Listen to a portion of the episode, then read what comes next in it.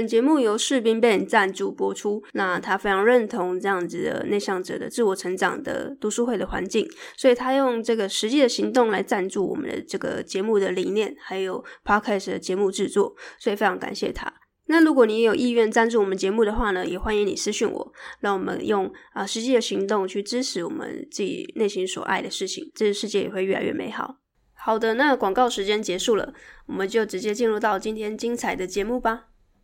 Hello，大家晚上好，来邀请一下今天的来宾。哎，有了有了，Hello。那哦，今天有一些朋友在线上，然后呃，我有把这个就是欢迎提问打在这个置顶栏，所以如果等一下有任何的问题想要问的话，就是看直播的好处就是说，就可以直接问卡卡。哦，我等一下一定要叫你卡卡，我会怕忘记，就是会叫你的名字。太多名字。对，好，然后好，我们就九点准时开始了。然后呃，今天邀请到的是 R1 呃环境教育媒体的共同创办人。那我这是我第一次这么介绍你，因为之前都是我们定期开会的时候，比较不会一直讲呃你你是什么什么头衔，因为我们彼此都很熟悉。然后加上也是。最近有改你们品牌的名字，所以我们等一下也可以聊聊这一块，就是关于重新开始。因为我把这个主题定成重新开始，就是如果你有一个重新开始的机会，你会怎么做？就不只是卡卡，也可以想一下，如果你在看这个直播的话，你可以想一下，就是疫情啊，然后或者是你今天呃最近正在遭遇一个转换的。一个过程。那如果你有一个重新开始的机会的话，你会怎么做？好，嗯、那大家陆续进来，我们就先请卡卡先聊一下你的品牌啊、团队或者是伙伴这样子。哎呀，Hello，大家好，我是来自马来西亚的卡卡。然后我现在在做的呢，其实呃，我们的公司名字叫做 Re Sustainable Enterprise，然后我们做的就是关于环境教育的这一块。那目前呢，我们主攻的是媒体。然后主要是在 Facebook、在 YouTube，然后在 Instagram，就是我们叫 Let's Read。然后我们负责做不同环境议题的一些懒人包啊，或者是影片，甚至是一分钟的 Shorts 等等的，就是希望让更多人可以了解我们身边正在发生什么样的事情。好，因为嗯呃，呃，卡卡 是马来西亚这边，等于是你是做专门是马来西亚的环境嘛，所以我这边是台湾，所以我们等一下也许也可以聊一下，就是台湾跟马来西亚对于环境教育啊，或者是相关的议题有什么不一样的做法或看法。好，好，那刚刚有聊到就是团队还有你们品牌的理念，那你觉得就是、嗯、呃，你们品牌是着重在比较想要推广大家去朝一个。例如说环保，或者是无塑生活，或者是永续生活这个嗯呃形态去迈进。那你可以帮我们解释一下什么是永续生活吗？因为它好像有点抽象。是的，嗯、呃，这一个词呢，其实就是在英文叫 sustainable living，然后呃台湾主要是叫永续永续生活，然后中国。用的呃词语叫做可持续性。那什么是永续生活呢？它其实讲的就是，哎，我们现在呃生活上的需求，不管是我们的食衣住行，我们的娱乐都好，我们现在有很多的不同的需求。那这些需求，我们在满足这些需求的同时，我们有没有办法，像我们接下来的世代，我们的孩子、我们的孙，甚至未来的好几个世代，甚至整个地球的资源，有没有办法，就是？在我们满足自己的需求的同时，他们也可以跟我们享有同样的权益跟资源。嗯，这一个就是永续生活在呃讲的一个核心的观念。那它其实也算是一种呃生活的哲学吧，就是怎么样更加有意识的去过生活。当你在消费啊，或者是在做什么样的选择的时候，你有没有思考到这一点？嗯嗯。我觉得这个解释就是相对是白，就是白话文啊。然后，呃，当然就是其实我们每个人都会觉得说，去提倡环保这个东西，它就是好像是很政治正确，因为大家都想要环保嘛，大家也都希望地球不要暖化，北极熊不要就是没有没有那个冰河可以有有地方居住。但是你看哦，我在我很久以前就有看过一个很。太呃很很惊世骇俗的一个纪录片吧，就是那个、嗯、呃不可哎不愿面对的真相，对不对？那时候是刮起一阵旋风。我在台湾啦，我不知道马来西亚是不是也是。但是在那之后，那个就好像是一个曲线一样，就是大家看完之后很有意识感，然后后来它还慢慢几年就又下下降，然后大家就对这个东西又又会开始没有太多的警觉，因为这个东西它就是。呃，很容易被忘记之后呢，我们就会固态复萌，就忘记北极熊很可怜，就忘记呃其他的生物，对，会因为人类的迫害等等的。那你觉得，如果呃我们现在就是直接讲结论，就是说，如果你可以呃推荐现在在看直播的人，你觉得他们可以在生活中做什么样的一个？小动作，它也许就是一个好的开始。就是我们不用先说，嗯、先把东西家里都的垃圾都丢掉了。就是如果最简单的一个从生活的一个呃行动步骤，你会怎么给这个建议？是，就像你刚才说的，很多人为什么会慢慢的会忘掉，就是因为，嗯、呃，我们在讲环境议题的时候，都好像讲得很遥远，好像感觉气候变迁是很遥远的事。嗯、然后北极熊它在很远，我们没有办法常常在生活上可以看到。那其实。这些东西其实也不用说的非常非常的遥远，像我们生活上的我们会吃的东西开始，就是呃食衣住行乐，嗯，就这几个，就是叫食物。你的食物是从哪里来的？是它是怎么样？像我们购买的蔬菜好了，它是你是怎么样从哪里买的呢？它是怎么样种植的？它的过程是有撒农药的吗？它是从很很远的地方，甚至是国外运过来的嘛？我们可以翻翻我们的冰箱，或者是我们的储，我们可以看我们的食物储存下来的食物，它们都是从哪里来的？其实我们可以就是从支持在地食品开始，去了解我们吃的东西开始，到底我们呃吃的食物是从哪里来的？有没有办法，我们吃的东西是可以变得更加的？呃，原味真实的食物，而不是加工食品。然后呃，不知道它里面是怎么样做出来的食物。食物的部分是，就是可以从这个部分开始，就是从支持在地的食物开始，然后吃的吃吃真实食物开始。嗯，然后还有就是十一衣服的话，衣服现在就是呃，大家都是会想要。就是常常穿很好看的衣服，然后就是会诶网购啊，然后看到有收到什么样的，尤其是现在我台湾，其实马来西亚蛮夸张的，马来西亚就是每个月的，比如说九月九月九号、十月十号、八月八号、十二月十二号，哦，有点像双十一那种感觉。对对对对对，我们都有。我们每个月都有一个双什么东西的购物节，有非常多的促销，然后就是会让人家哇好便宜哦，就会很想一直购买购买购买。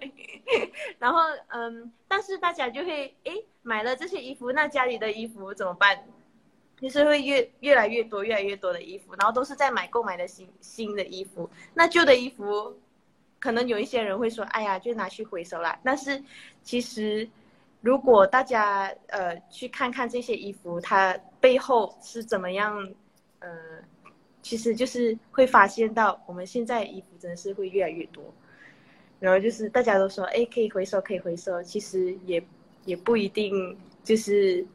回到底回收去哪里啊？就像我们的垃圾一样，它到底最后处理的是会去到哪里？嗯，然后其实我们现在有蛮多地方都可以买二手衣服，或者是有交换。交换衣服的这种活动，然后其实都有很好看、很品质都很好的衣服，就是现在本来就已经有的东西都已经很好了，所以我们可以怎么样延长它的寿命，然后再重复的利用。嗯，这个是我们可以思考的点，就是在衣服的这一块。嗯，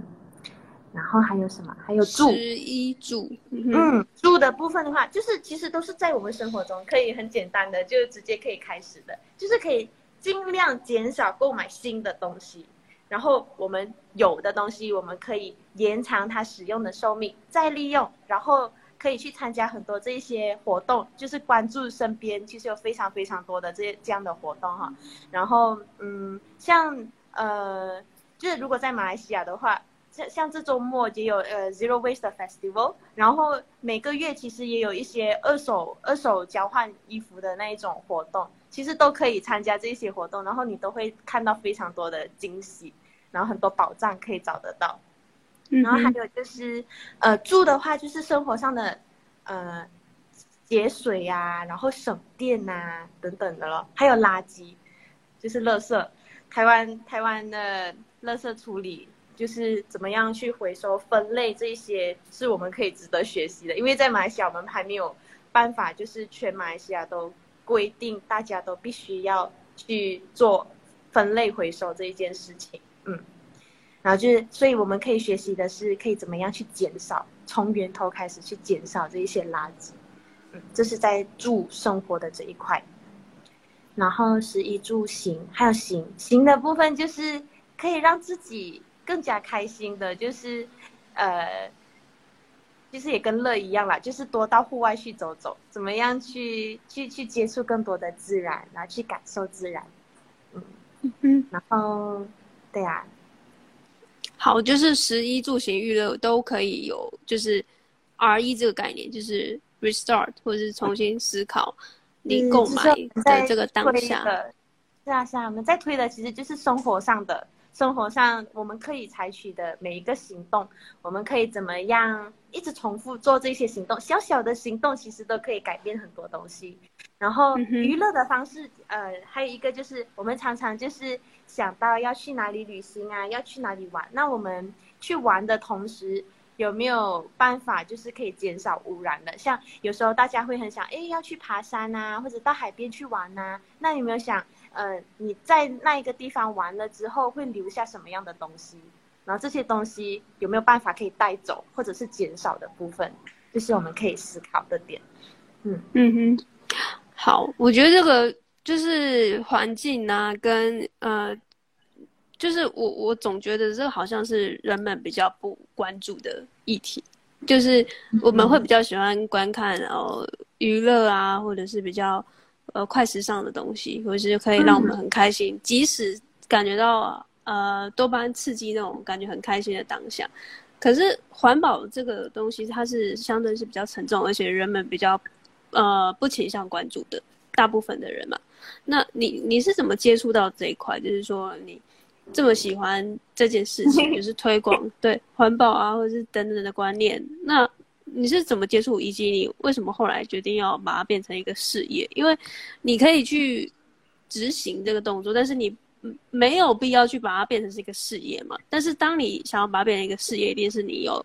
一定的一个执着跟一个梦想。对，那那为什么你可以聊聊，就是哎，为什么当时会接触到，然后到后来又想要创业的过程？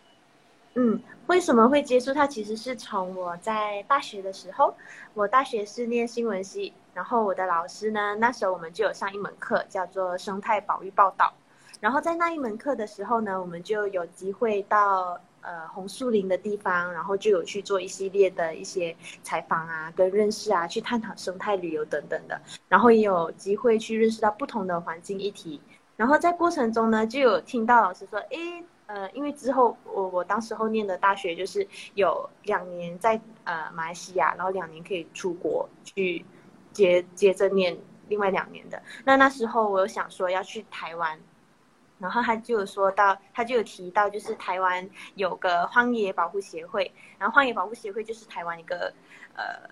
应该是最大的环保环保团体，嗯，然后他就在我的心中就留下了一个种子，然后就诶，就那种呃，N G N G O 就是一直是，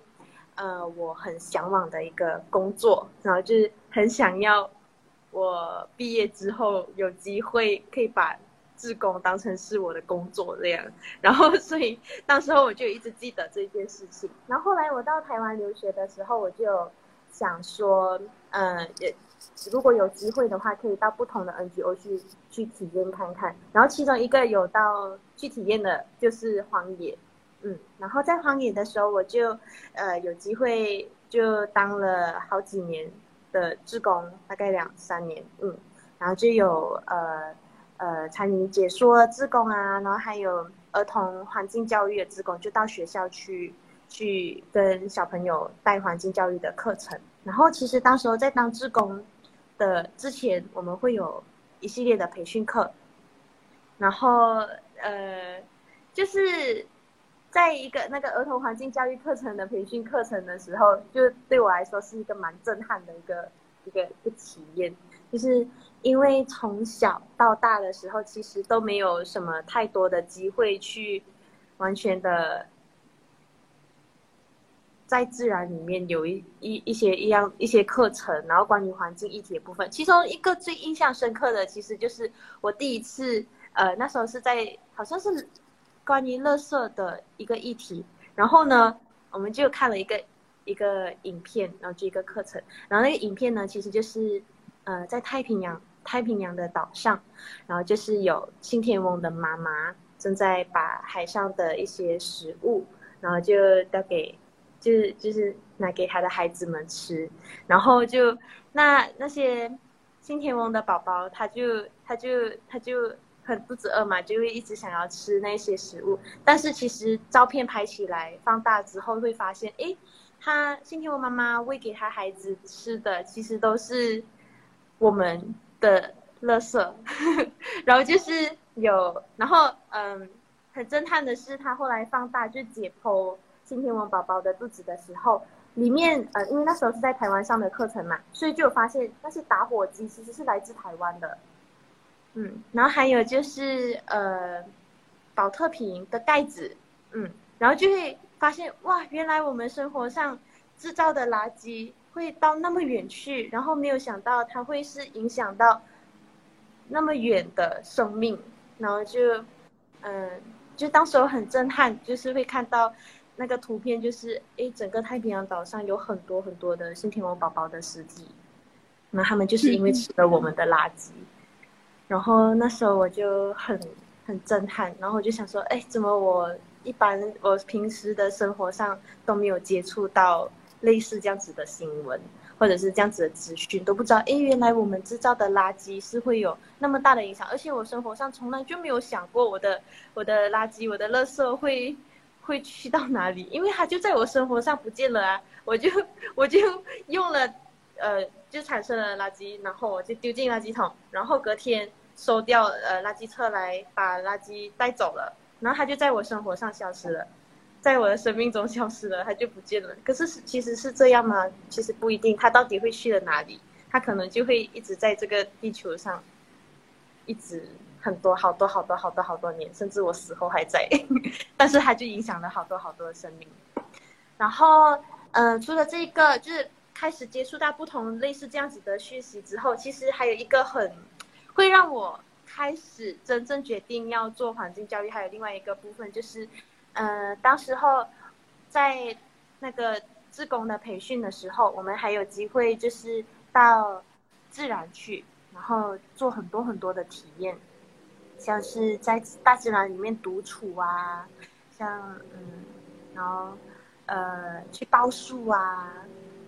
然后去跟树对话，跟自己对话，然后去看。好多好多很神奇、很奇妙的一些画面，就是从来都没有真正的到大自然里面去感受，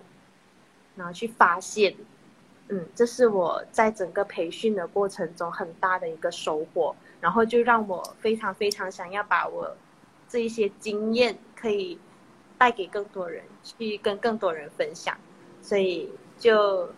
到我，然后就让我想要继续念环境教育研究所，然后就在台湾继续，就是有了这些经验跟体验之后，我就想要好好的再去看，呃，怎么样去学习更多的知识，然后希望他可以带回来马来西亚跟更多人分享，嗯，就是从那时候开始的。嗯、那嗯，为什么会创业呢？其实又是另外一个故事，就是我跟 伙伴们，就是就是另外两个伙伴。叫做大咖跟小咖，我们就是大学的时候，在马来西亚大学的时候的一个革命情感。因为我们之前在大学的时候，就是有做一些社区的活动、社区的教育，然后我们有我们住的这一个地方呢叫嘉义，然后我们在嘉义这个地区之前，我们就是有办了一些展览，嗯，就是去呃记录在嘉义这个社区的一些故事。嗯，然后当时我们就是一起去采访啊，然后一起去做呃，把它做就就做展览，对，然后就到老街，然后去呃一些老行业啊，然后一些就是当时候做了整整两年，然后后来我们还有把这些故事呢全部去呃把它记录下来，出版成一本书。然后最近我们还有出了一个桌游，如果大家想要呃了解社区教育、社区活动的桌游的话，也可以跟我们购买哈。呃，你们可以去打关于永续社区，诶，永续社区协会，对，在 Facebook。好，或者是可以来找我们私讯我们 Leslie 也可以。永续社区协会，好，刚刚有聊到就是聊的呃，我觉得蛮蛮详细，就是关于你怎么跟环境教育这块的，就是接上线的契机，因为每个人会被什么画面或是没什么资讯给影响，然后就会开始产生改变的行为，每个人接触到的东西就会不一样。所以就是刚好卡卡呃，就是很幸运的，就是在大学的时候有碰到相关的呃课程或者是老师有带领。是啊。那你从马来西亚到这么远的地方，台湾呃这个地方来求学，是因为台湾这个地方吗？还是你只是觉得说哦，因为台湾这边刚好有一些你你想要探索的地方？因为其实我们在台湾，我们并不觉得说台湾呃要怎么讲？就是说，刚刚你讲到说台湾在环境教育这块做得很好的时候，我们并不知道，因为我我们也没有很常出国，我们只知道日本可能比我们好，但是我们我比较不知道其他地方是怎么样。那你可以跟我们比较一下，就是马来西亚跟台湾这边，你觉得台湾哪里做的是比马来西亚好的，或者是呃，就是哪边是可以学习的？因为这个是我们自己在台湾这个。呃，岛屿里面，我们是不知道外面的人的一个状况。嗯，我们常常都会觉得自己的国家都不好，但其实真的每一个地方都有自己的特色。然后，嗯、对啊，我们常常都会这样。像我们，我们马来西亚人也会觉得马来西亚不好，但其实马来西亚也有很好的地方。台湾人、嗯、可能你们自己觉得不好，但我们就觉得台湾好好啊，超好啊！我现在在马来西亚超想念台湾，真的哦。哎、欸，这我非常好奇的，因为我我没有接触过其他学校，来到呃其他的人来到我们学校之后，我还去问他说：“哎，你觉得这两两边的差异性？”我以为会会比较喜欢自己的国家一点，我反而觉得大家都是常常觉得自己的国家不好。嗯，台湾台湾对啊，我现在很想念，就是可以可以搭捷运到不到很多的地方，就是比较方便的这些这样的一个生活。嗯对啊，像我之前要去呃爬山啊，到要到自然去啊，都非常非常的方便的，就是可以搭捷运就可以到某个地方，然后就可以可以去爬山了。那在我们这里就比较交通没有呃，就是公共交通没有那么好，所以就是骑 骑机车为主。呃，汽车我们这里汽车比较多，哦，汽车比较多，所以离山会比较远一点，是吗？诶，嗯，算是，嗯哼，对呀、啊。台湾的话，嗯，我很喜欢的是，呃，从小学开始就有环境教育。你说从小开始吗？对呀、啊，就是就是它有列入课纲里面，然后就会就会有要上上环境教育的课程。嗯，这是我们我们马来西亚没有的地方，所以刚才我才跟你说，诶，我去到台湾的时候，我参加那些志工培训的课程的时候，会那么的震撼啊，然后就，诶，呃，然后因为呃，在荒野当志工的时候，就可以到不同的学校去带这些课程，然后就觉得很很好玩。小时候的时候就可以就可以有不同的呃。NGO 进来，然后带我们不同的课程，这些，那这是我我从小到大比较没有的一个经验，嗯，反正台湾就从小就有在接触这一块，然后还有，嗯，像垃圾分类回收，刚才我有提到的这一个部分也是，我们到现在还有非常非常多的人，就是还不够普及化，大家都还不知道怎么样去分类。垃圾，但是其实这个东西在台湾是很基本的一个知识。嗯嗯嗯，我觉得这这个其实还蛮认同的啊，因为其实就是垃圾车这件事情，大家就是呃很有算是蛮蛮 乖的，就是以前呃没有厨余的时候，可能就是真的都是乱丢。然后从以前我们也是没有在规定说商家要不要给塑塑胶袋要不要付钱。以前是随便你要拿几个就拿几个，嗯、就是饮料店也好，或是呃，就是那种全联啊、量贩店都是，好像我记得都是不用钱。但是到我不知道近几年就规定你要那个呃要塑胶袋就是要钱，一块钱或者两块钱、三块钱这样子。那甚至像新北、台北，他们倒垃圾也要买他们专用的垃圾袋，这个是。这两个城市才有，应该是这两个城市才有吧？那南部的话就是比较没有，就是随便那个五五金行买的那个垃圾袋就有了。所以其实就呃蛮多这种小小的，我我猜应该是这个这个小小的差异，然后啊、呃、跟国家有点不不太一样，其他国家不太一样。对，所以这个我觉得在垃圾分类上，可能我觉得有好有比其他国家可能有好一点。那相反的呢？相反的有没有觉得说，哎，马来西亚这边有没有一些做的很好的地方？可能台湾这边也可以学习的。马来西亚有没有做的很好的地方哦？会不会应该有吧？有的。其实我在我在念环教所的时候，我因为我我我那时候就是念研究所的时候，我就一直接触到的是台湾的生活，然后台湾的。台湾的做的很多很多的行动，然后我就一直觉得，哎呀，我们马来西亚没有，然后就觉得很，呃，就觉得啊，回去一定要做这样。但是后来我回来马来西亚，我发现不是这样的。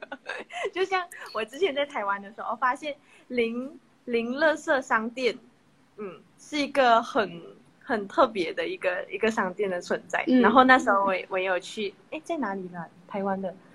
呃，一时想不起，就有一家店，然后嗯嗯，然后就就去，然后后来我回到马来西亚的时候，我就我我才知道，哎，原来呃，就是 Zero Waste Store 零垃圾商店是其实有很多家诶，就是 我之前我呃在台湾的时候，我才发现呃在生活呃在家附近就只有一家而已，嗯，然后回到来马来西亚，我才发现其实有很多家，只是可能。他还不，就是可能他，你说零垃圾商店是是什么意思？哦，零垃圾商店就是没有包装的，呃，很多东西就是你可以，哦、呃，像你要买呃洗碗液好了，或者是洗衣洗衣液等等的哈，然后你就可以带着你的罐子，嗯、然后去去去 refill 去嗯。去补充，补充，嗯，对对对，然后还有就是，呃，像你可以买到月亮杯啊，就是我们我们常常用卫生棉啊，是抛弃式棉，哦、但是我们可以就是，其实我们可以用月亮杯来，或者是布卫生棉来代替，然后这其实也是很省钱的一个做法，嗯，嗯，因为它可以至少用五、嗯、五年以上哈，然后嗯，嗯，它就有很多这种可以替代的。产品可以购买，嗯，就比较少没有包装的，嗯，然后呃，这真的台湾比较少，对，嗯、但是我有遇过餐饮店这样子要求的，就是我印象很深刻，就是那时候我去马祖，就是呃台湾的一个离岛，然后餐饮店大家就是它是一个咖啡店，然后你可能当下吃不完，那你马上就要就是离开的那个当下，一定会去跟店家说可不可以打包这样子。嗯，然后我记得我那时候喝了一杯超大杯的，然后什么香蕉牛奶，然后就喝不完，就是很冷，然后喝不完，然后我就想说要带回去，然后就说没有哦，这边要有你自己的杯子才有办法帮你装，不然的话就是会就是浪费，要么你就是当下要全部喝掉，所以我当下就把那个整罐就是喝掉，因为对，因为我没有那个习惯，但是你又。觉得浪费，就是没有喝，这样也不好。嗯嗯。所以当下就觉得哇，这个这个好像，呃，那这样之后是不是就随身都要带一个杯子？这样，对，嗯。那台湾其实因为没有什么，没有这个习惯，这样。嗯。但现在这几年应该越来越多有在推了。你有带的话，可以可以可以，就是比较便宜哈。然后对对对。说到餐饮店的话，其实，在马来西亚还有非常非常多。其实大部分的餐饮店都，我们还是用的是，呃，重复用的碗筷跟餐具，嗯。但是在台湾看到比较多的是一次性的，因为可能，呃，台湾会觉得这样比较卫生，嗯。对，比较多的都是，嗯。但我们马来西亚这边还是筷子啊、汤匙啊、碗筷、碗碟啊，大部分都其实都是可以可以再重复使用的。嗯，我觉得这是马来西亚很好的地方。嗯、希望就是、嗯、这个也可以学习。对，对，是的。然后有可能因为疫情的关系也有影响啊。以前也有一些店家是会提供那种就是不锈钢筷，那我觉得甚至现在已经有蛮多人是自备那种嗯嗯筷子，然后吸管等等之类的。对，那这个是我觉得也是可以提倡的好的习惯。那讲到来，我想要问的是，就是因为我自己对环境教育啊、环保这个，我其实没有到很很有兴趣。其实我老实说是这样，因为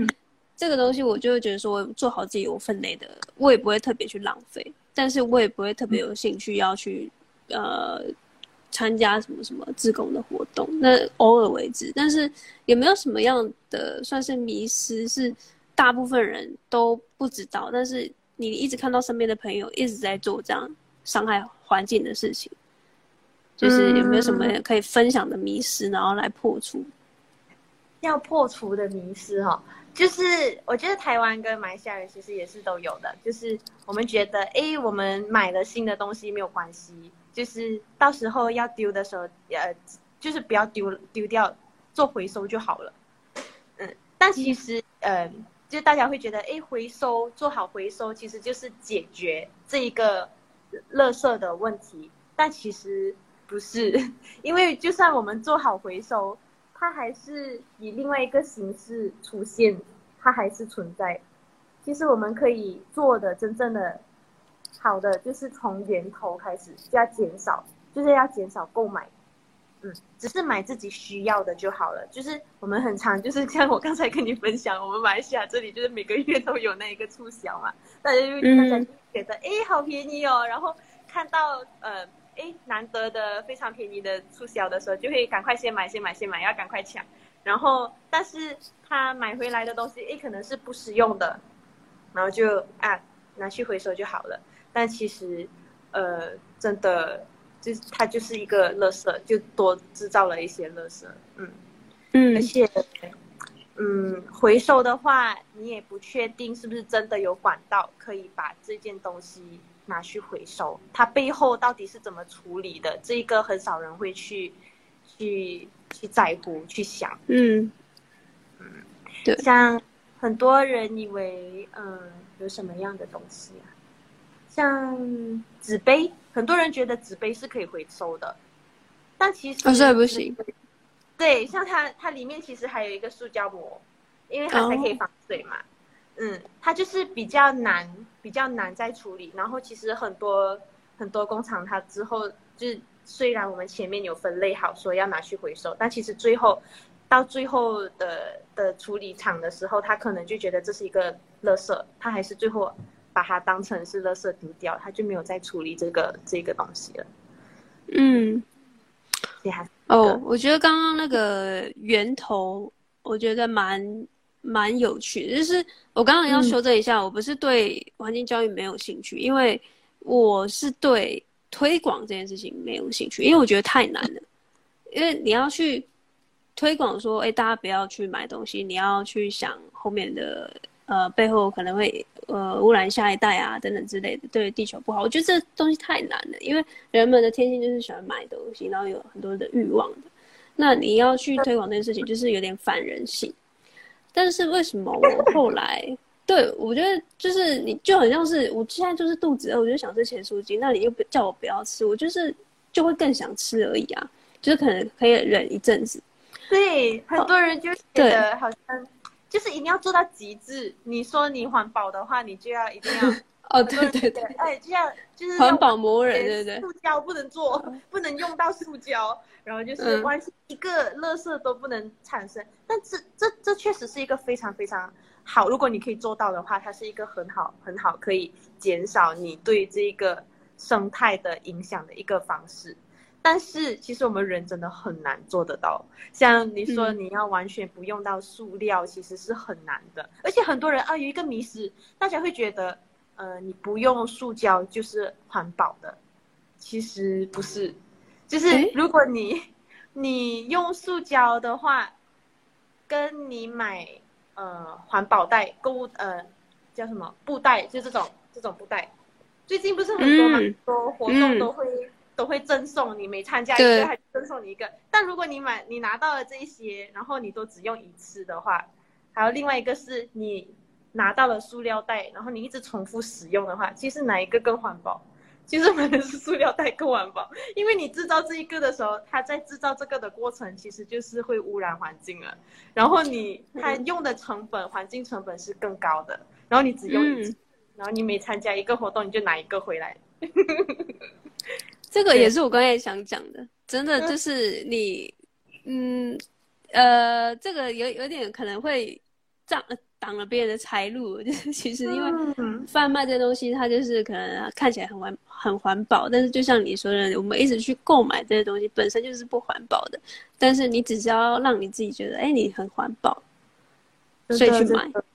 对，而且然后袋子跟杯子也是，杯子也好多，对对，像环保杯呀、啊，然后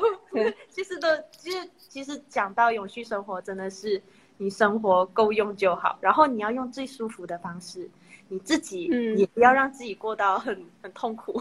嗯、就是你自己是舒服的这个状态，然后你尽可能的降低伤害，然后你让身边的人也可以。生活的更健康的方式做就好了，嗯，你不一定要做到非常非常极致，你可以每一天做一小小的行动都已经很足够了。其实，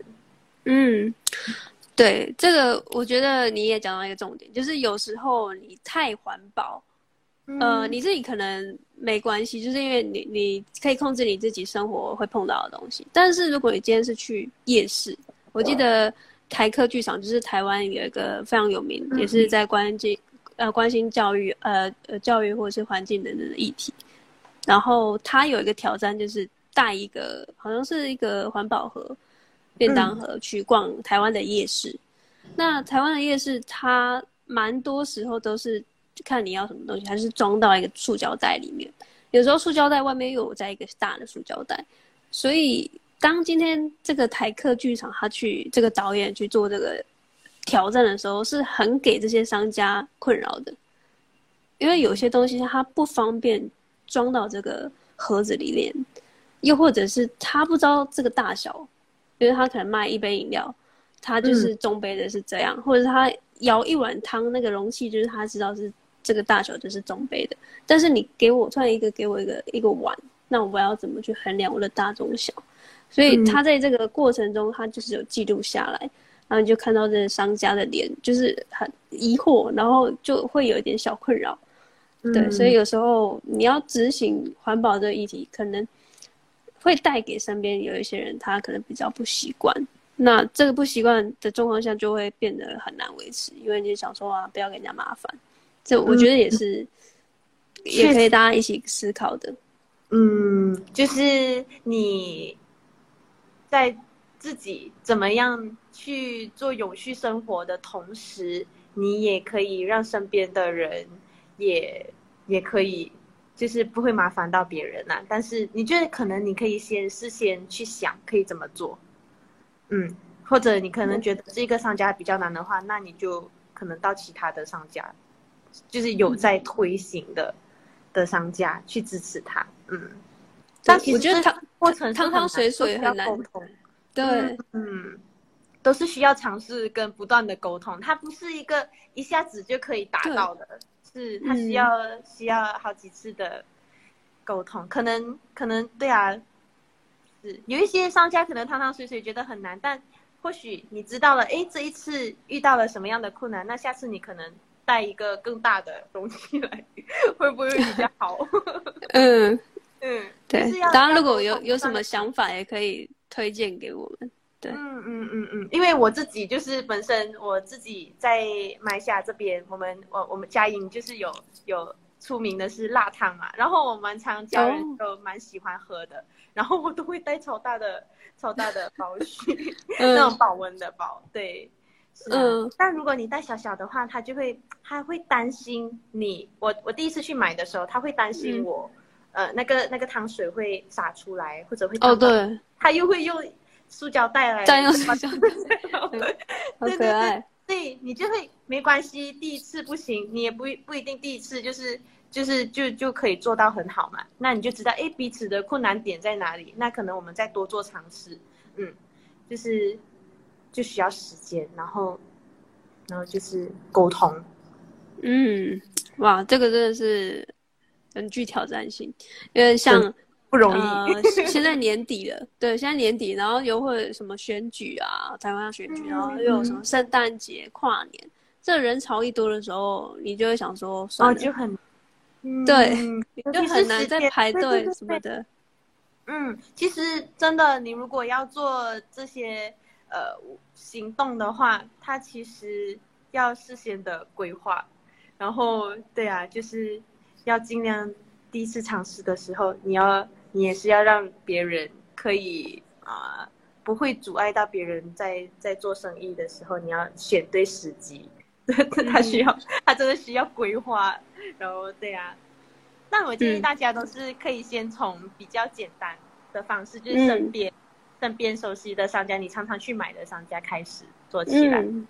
嗯，我觉得很好的建议就是先从一个最简单的挑战开始，然后慢慢的再变成一个好的习惯。对对对，有个朋友留言，他叫佳佳，他就是经营零零乐色商店的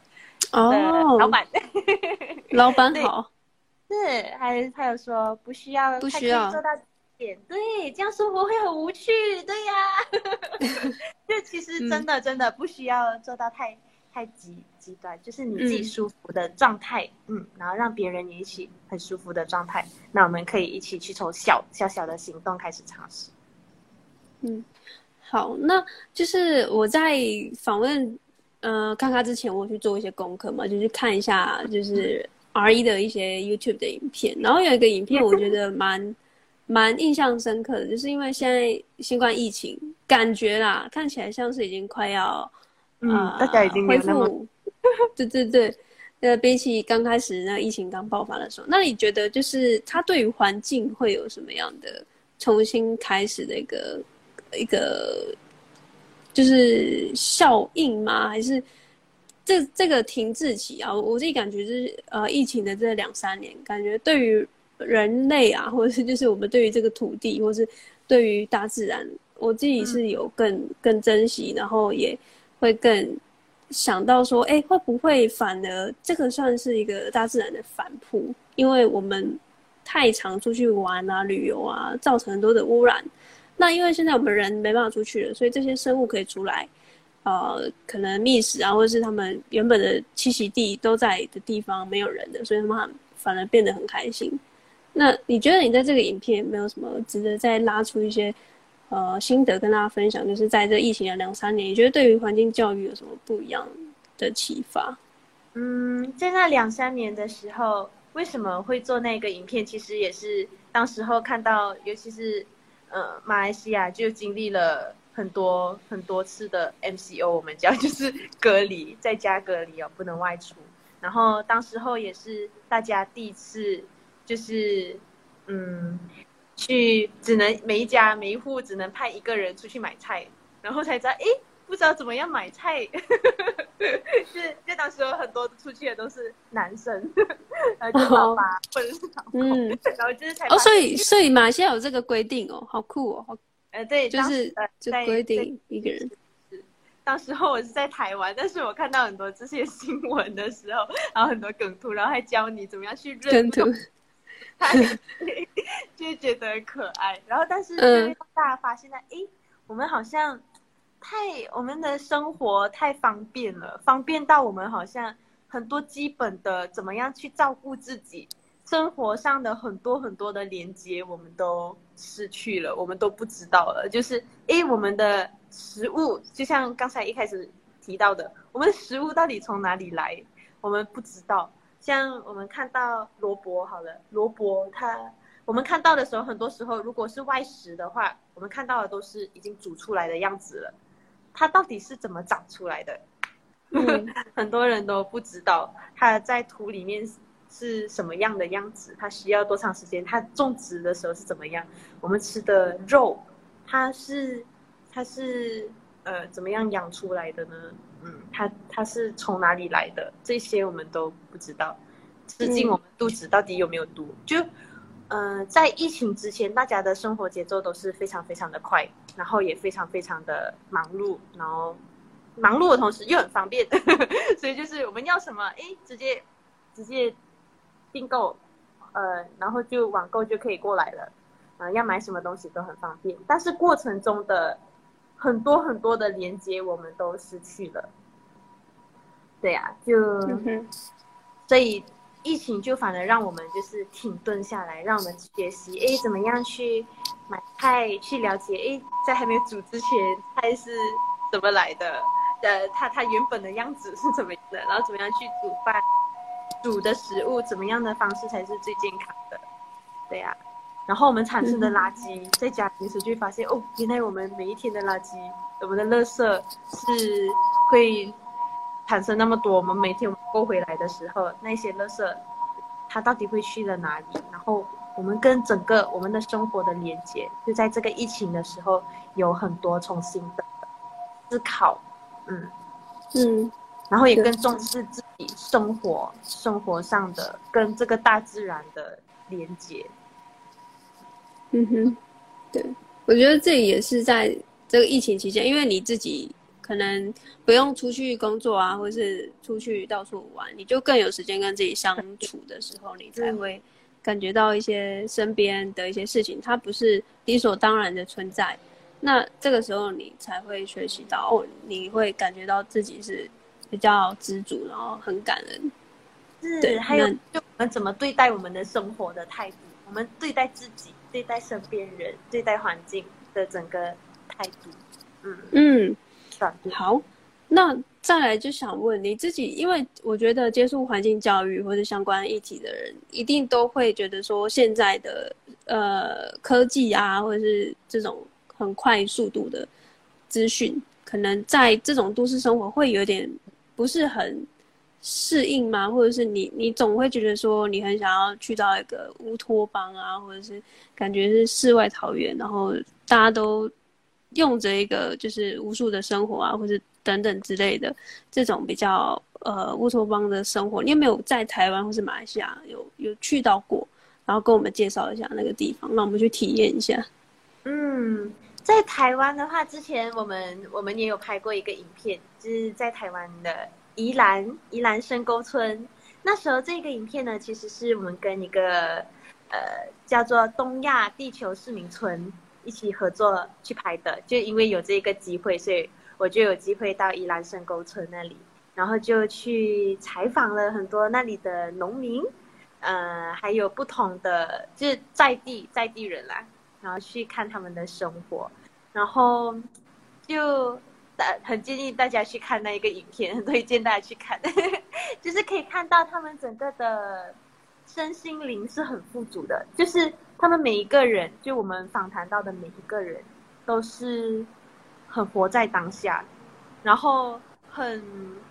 他们就是很很体验生活的，就是会很细细的去体验生活的美好，跟自己他们很清楚自己要的是什么，然后也很也很也很感恩自己跟土地、跟生活、跟动物的连接。然后像在深沟村的呃一个餐饮店，然后他们煮的他们的食物从哪里来呢？就是在地深沟村的农夫种植的，就他们很清楚知道，哎、嗯，自己生活上的所有的东西都知道，哎，我的食物就是哎就在那一块地种呃种出来的，然后他就负责煮，然后把它变得很美味，然后来这这里来吃的人也知道它是从哪里来的。对呀、啊，嗯、然后那里的农夫有访问到，就是诶，他在种植的过程，他也可以就是，嗯，他很享受每一个每一个过程，就是很很很喜欢他的那个状态。他就说，他有时候在休息的时候啊，他就会去看看到那干净的水源啊，然后就听听水声，然后感受风吹，然后看到燕子飞过等等的，我就他就觉得很幸福，他就。他就很直，就就很满足他的他的当下了，就就是我们现在每一个人都很忙，现就在住在城市的人，然后大家就是一直想要追寻，不知道追寻什么东西，也不知道自己内心真正要做什么。而且很多在深沟村的人会搬到那里住，都是可能在城市里过了一段时间，但是找不到他自己内心要的是什么，他生活要的是什么。然后他可能就赚了很多很多的钱，然后得到了非常非常多物质的的的，就是满足，完全不缺。对对对，不缺很多。物质上满足，但是他其实真正心里是没有很快乐的，他不知道自己要什么，嗯，嗯，然后反而就是，哎，他们去到深沟村了之后，嗯，就是感觉就是找到了他们要做的东西是什么，然后找到了他们最最初的那种快乐。就我在深沟村可以看到，大家人与人之间，人跟土地，人跟他们有种鸭子啊，然后鸡啊，跟不同的生命。跟万物都是很和谐的一个状态，觉得很很就是就看了我自己也很开心，我也很想要很向往这样子的生活。嗯，啊、那我有两个问题，第一个问题是你怎么知道深沟村这个地方的？因为我也没听过。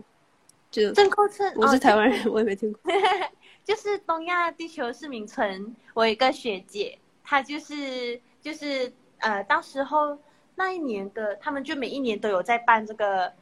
地球市民村的一个聚会，然后就是呃让大家去感受美好的生活，怎么样去过永续的生活，然后向往一个更美好的人生。然后然后那一年就是去看哎日本日本的日本村庄是怎么样的啊？然后呃台湾这一边就是据说是在深沟村，我自己从来也没没有去过这个地方。嗯。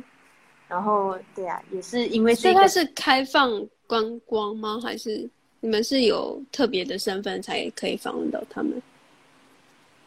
他是他是开放可以过去的啊，而且他也有、哦、真的，对呀、啊、对呀、啊，就是可以过去，而且他们还有开放，你可以去呃体验体验农农农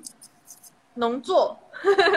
耕种可以可以去体验体验那里生活。我有我有同学就是。就是环教所的同学，后来就是到那里有去做了体验，对呀、啊，蛮好的、嗯。就是你可以去试试看，因为你也不确定你到底是不是喜欢这样的生活嘛。那你可以延个半年，嗯，然后去耕种，去学习，嗯嗯，我觉得蛮好的，因为我自己也慢慢的有有比较，嗯，就是从追追随物质的。欲望到是比较是精神层面。那我第二个问题是想问，会不会变成是这个村子就是都是长辈，或者是他是年纪比较长，或者是就像你说的，他是可能已经是财富自由退休的人，他才会想要来。但是一般的年轻人是可能是比较少的。那边其实蛮多年轻人的哦，这么酷！所以这些年轻人都是什么样的背景？是学生吗？还是他们是上班族？因为如果是村的话，会不会他的通勤的时间，或是那边的上班的需求、工作的一些需求是比较低的？嗯，所以他们就自己自己成为了一个，呃，我我其实也不确定我自己会不会讲错，但是以我自己当时候去所看到的，就是他们已经，嗯。在他们有在尝试很多不同不同的事情，然后很多吸引到很多人对于这样子的生活很喜欢的。他们到那里之后，就是用自己的专长来去，呃，就像刚才我说到的，就是有开餐饮业的啊，然后有呃，还有一个是工程师，如果没有记错的话，嗯嗯，就是呃，还有还有自自己做电台的啊，就是他们已经形成了一个。自己像是小型的聚落这样子，自己什么都有的，就不需要到外地去。嗯、然后也有做民宿的，对啊，哦，呃，全部生活机能都在地，都都都都自己都有了，嗯，对。然后他就是会吸引各式各样的人进来，然后就一起去去去生活，对。然后他也吸引到很多人，嗯，就是到那里去也，嗯。嗯然后这蛮让我意外的，因为有年轻人会会想去，因为大部分如果是年轻人的话，现在还是可能会比较积极，是外在的一些需求嘛，嗯，那就不会，因为大部分人就会觉得很像退休。其实现在越来越多年轻人是会想要回到，就是是就是用农作去去去尝试农作这一块。对呀、啊，嗯、像我我两个好朋友就是很喜欢，对呀、啊，很喜欢这样子的生活，嗯、就是就是对啊，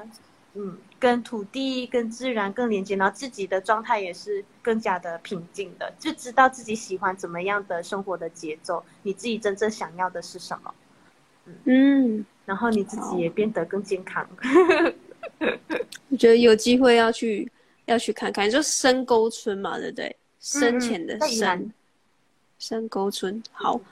然后，如果你是台湾人，可以去看看。如果最近有想要旅游的话，好。那最后一题，我想问，就是因为我现在的频道啊，或者是我的内容比较关注的是一些内向者的成长，或者是一些职场啊，或者生活上面的一些议题。嗯、那你觉得你是我自己？我自己现在我没有问你答案嘛，对不对？想，我想，我感觉你蛮外向的、欸，因为我看你的，因为我看你那个频道。就是你就很自然的就开了这个相机，然后就 vlog。那我觉得你根本就是外向者，是吗？反正你其实跟你说过，我忘记了。对，但是如果我是第一次认识你，我会觉得说，哎、欸，你就是一个很典型的外向者，就是可以很侃侃而谈这样子。没有，我焦虑了很久，而且我每一次。我每一次就是去分享啊，等等的，我其实就是会回到来，就是我需要时间恢复，然后我更享受独处的时候，嗯，我会有很多很多的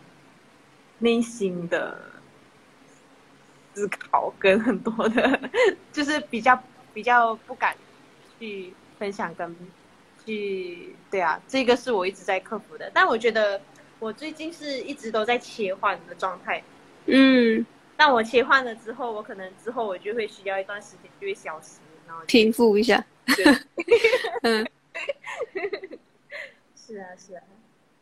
那我觉得这个蛮也也就是蛮有共感的。那那内向者的性格，或者是就是说女性创业的这种嗯角色，你觉得在创业过程中会给你什么样的？比较困难的地方，就是你觉得是相比于外向者啊，或是比较，呃，对于 social 或是对于跟人家社交是比较没有障碍的这些人，你觉得会在这两个角色上面会有什么遇到比较跟别人不一样的地方？我觉得就是心理的调试吧，就是要一直，如果要创业的话，就对跟内向，对女性来说，其实我是觉得男性跟女性创业是没有什么太大的。区别可能是因为我自己还没有一个，我不像就是呃上一个上一个分享者淑芬哈，她就是妈妈嘛，oh, 可能我现在还、oh, 家庭我还没孩子，嗯、对对对，所以我可能觉得是没有什么差别。可能到时候我有了家庭之后，我会有更多的社会上的一些压力，然后就是会有一些刻板的印象跟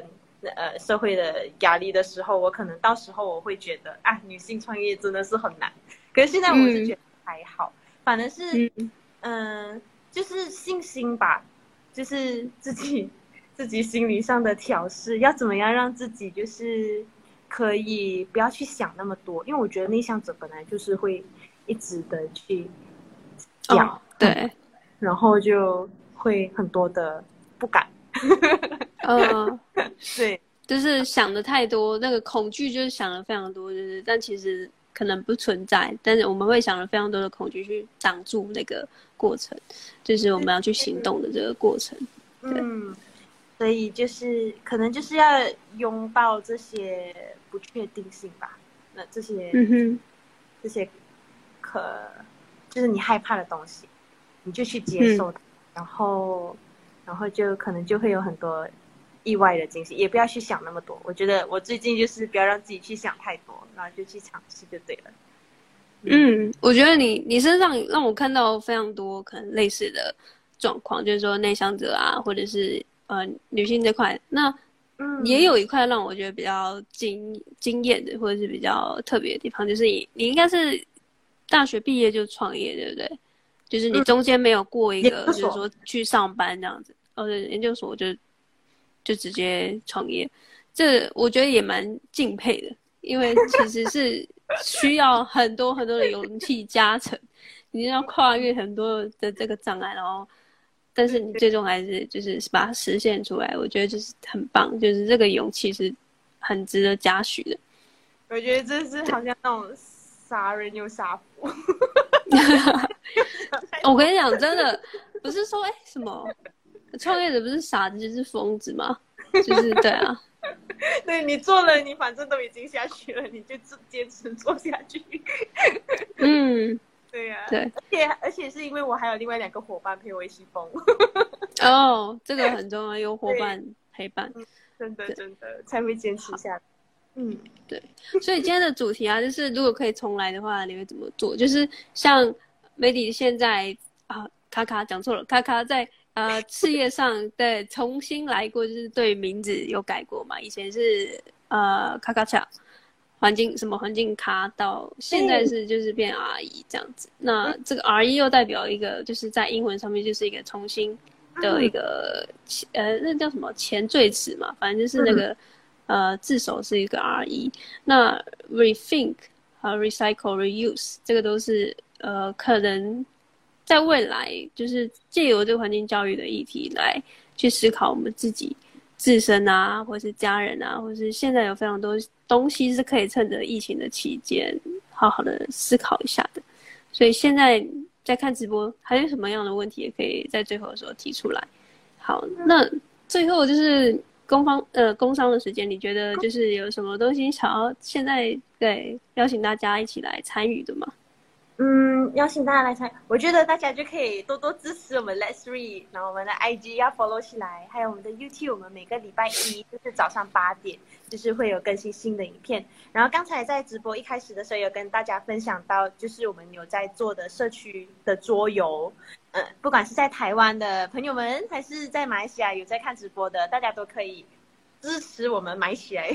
其实这个作用呢，它可以，对，它可以让你。呃，如果是台湾人的话，你可以来马来西亚玩，就是你可以诶知道，呃，我们马来西亚这社区里面，呃，就叫嘉营社区，然后有的一些特色，关于呃行在地行业啊，在地的呃一些餐厅、景点等等的，你都可以就是来到这些地方，可以了解到在地的特色，就在这个桌游里面，就是大家一起玩的同时，可以了解到这一个部分。另外呢，我们桌游的另外一个特点就是永续旅游，嗯，就是有把、哦、永续旅游，对，有永续的概念有在加在这里，所以呃，如果你想要跟你的孩子，呃，就亲，它是一个亲子桌游，就是你们可以在玩的同时，可以去让他认识到社区对社区的一个想象，然后也可以认识到永续的这个概念，这个观念，嗯。